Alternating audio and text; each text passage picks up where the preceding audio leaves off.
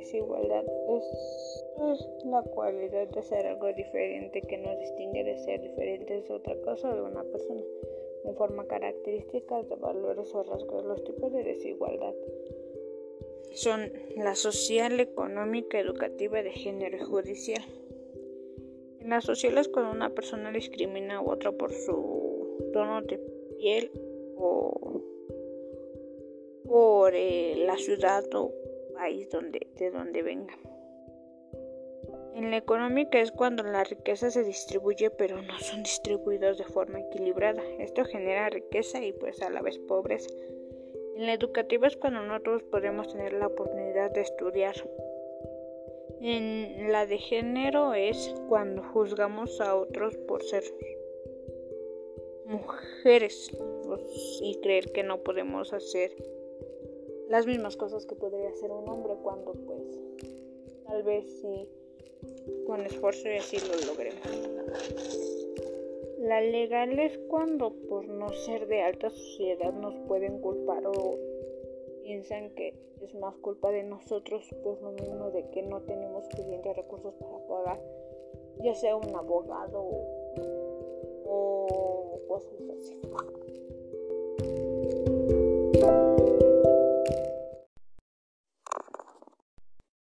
Consumismo. Esto es adquirir o acumular bienes y servicios que en muchas ocasiones no son necesarios. Sus tipos son nacional, experimental, subgestionado, ocasional, impulsivo, causas. El nacional se refiere a que es cuando tenemos conciencia de lo que estamos comprando o adquiriendo y que nos sirve para día a día o para nuestra vida cotidiana. El experimental es cuando sale un producto nuevo y nosotros queremos comprarlo para experimentar lo que se sentiría tenerlo o poder adquirirlo.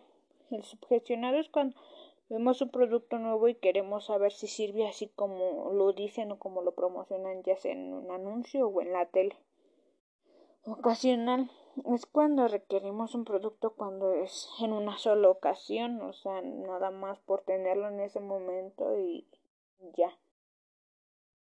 El impulsivo es de que queremos, sale un nuevo producto queremos estar comprando cosas cuando en realidad no las necesitamos ni nada, o sea, solo gastamos el dinero cuando nos podría servir para otra cosa.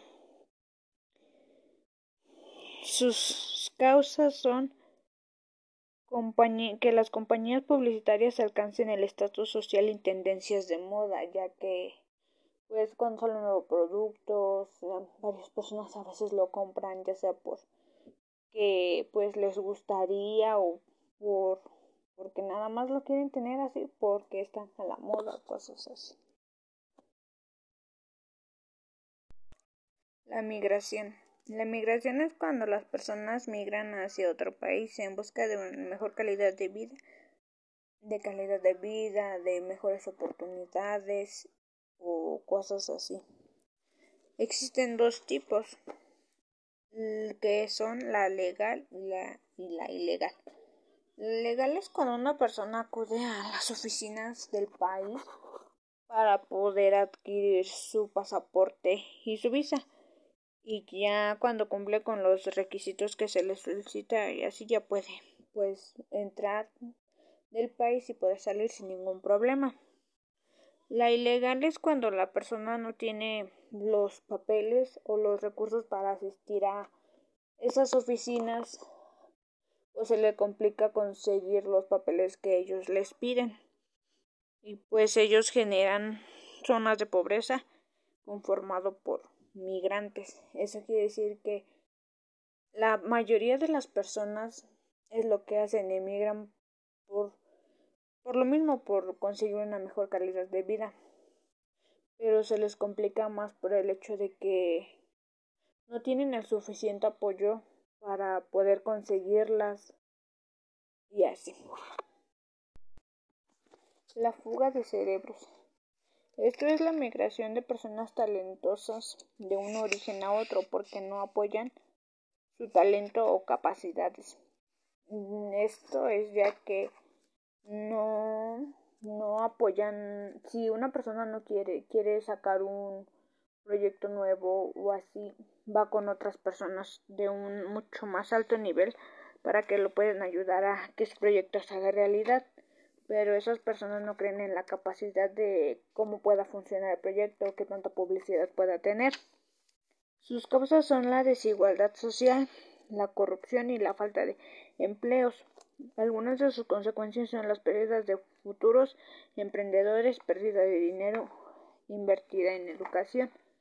Eso se refiere a que solo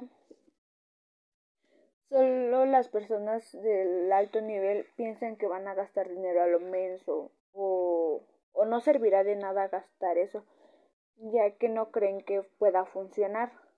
Y eso provoca que las personas que tienen talento se vayan hacia otro país a que los apoyen para poder sacar su proyecto adelante. Medios masivos de comunicación, parte de la globalización de México y de todo el mundo.